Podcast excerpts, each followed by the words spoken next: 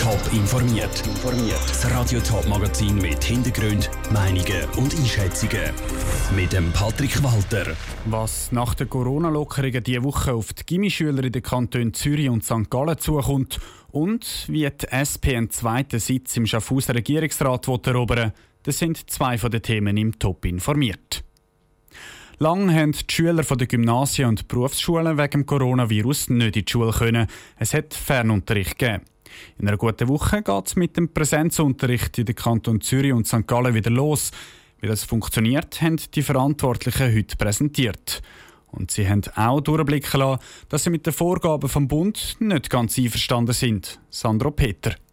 Ab dem 8. Juni können die Schüler von Gymnasien und Berufsschulen wieder richtig in die Schule. Das, weil der Bundesrat Massnahmen gegen das Coronavirus gelockert hat. Die Freude bei den Verantwortlichen ist gross. So zum Beispiel auch beim Generalsekretär vom St. Galler Bildungsdepartement, Jürg Raschle. Allerdings wird unsere Freude hier ein bisschen getrübt, weil noch starre Abstandsvorschriften einzuhalten sind. Man muss zwei Meter auseinander sitzen und das verunmöglicht es leider, in allen Schulzimmern dann die vollen Klassen hineinzuholen. Der Bund empfiehlt, dass pro Schüler vier Quadratmeter Platz sein im Schulzimmer.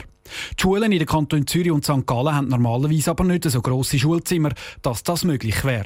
Darum müssen die Schüler vorläufig nicht jeden Tag in die Schule. Es gibt Halbklassenunterricht, erklärt der Chef vom Mittelschul- und Berufsbildungsamt vom Kanton Zürich, Niklaus Schatzmann, an einer Online-Medienkonferenz. Die Schüler erhalten für die Zwischentage jeweils Hausaufgaben.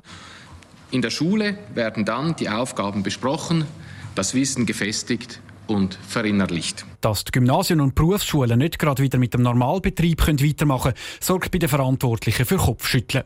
Sie fühlen sich im Vergleich zu anderen im Nachteil, sagt Jürg Raschle. Es ist für uns einfach nicht ganz verständlich, warum dass man im öffentlichen Raum jetzt auch größere Zusammenschlüsse zulässt und gleichzeitig für Schulen, die einen Regelbetrieb haben, wo die Leute immer am gleichen Ort sitzen, wo sie auch diszipliniert arbeiten müssen, dann dort äh, so strenge Voraussetzungen verlangen. Er hat darum bei der Konferenz der kantonalen Erziehungsdirektoren reklamiert und ist dort auf offene Ohren getroffen. Die Präsidentin ist Zürcher Bildungsdirektorin Silvia Steiner und auch sie findet die Vorgaben vom Bund schlecht. Als Bildungsdirektorin und EDK-Präsidentin werde ich mich beim Bund vehement dafür einsetzen, dass diese Vorgaben umgehend gelockert werden und alle Bildungsinstitutionen zum Normalbetrieb zurückkehren können. Die Zürcher Bildungsdirektorin Silvia Steiner im Beitrag von Sandro Peter. Änderungen gibt es in einer guten Woche übrigens auch für die Schüler der Zürcher und der St. Galler Volksschulen. Ab dann gibt es dort nämlich wieder Vollbetrieb. Es gibt wieder ganz Klassenunterricht mit allen Schülern. Während sich Schulen, Restaurants und viele weitere Unternehmen und Institutionen mit den Corona-Schutzmaßnahmen arrangieren, wird gleichzeitig fieberhaft nach einem Impfstoff gesucht.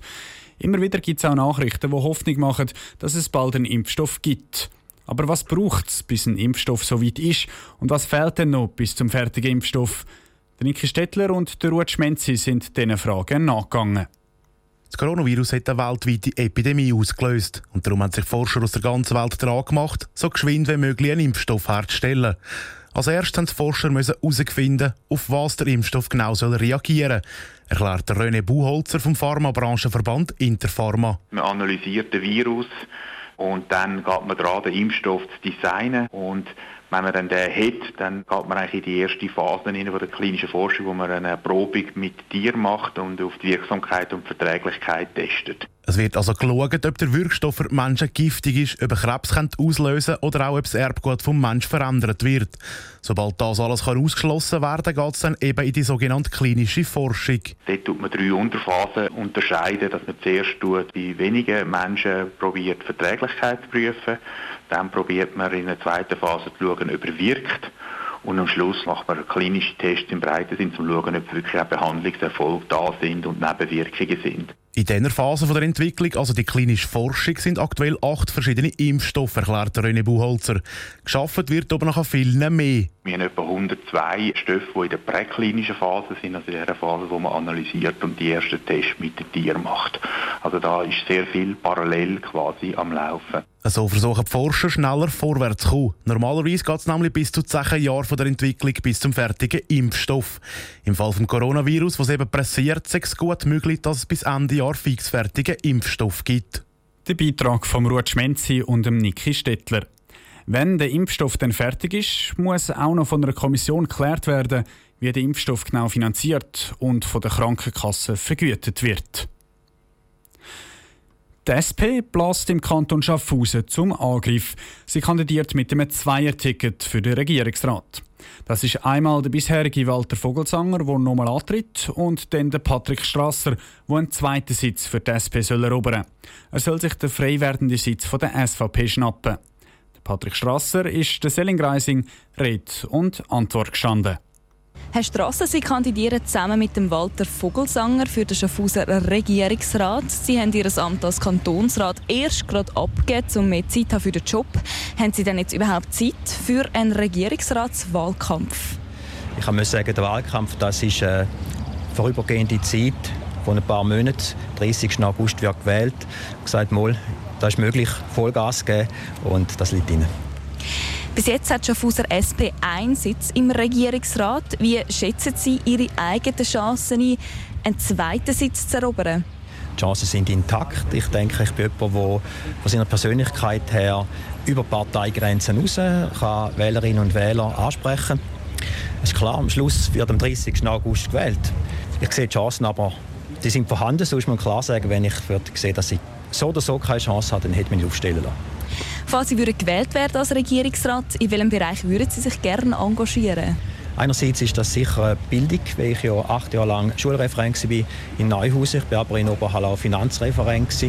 Äh, Im Finanzdepartement gehört noch Polizei dazu. Ich bin auch noch Präsident des Polizeibeamtenverbands. Das hat verschiedenste Themen, wo ich mich kann einbringen kann. Jetzt noch schnell weg von der Politik. Was würden Sie sagen? Wer ist der Patrick Strasser? Was zeichnet Sie aus?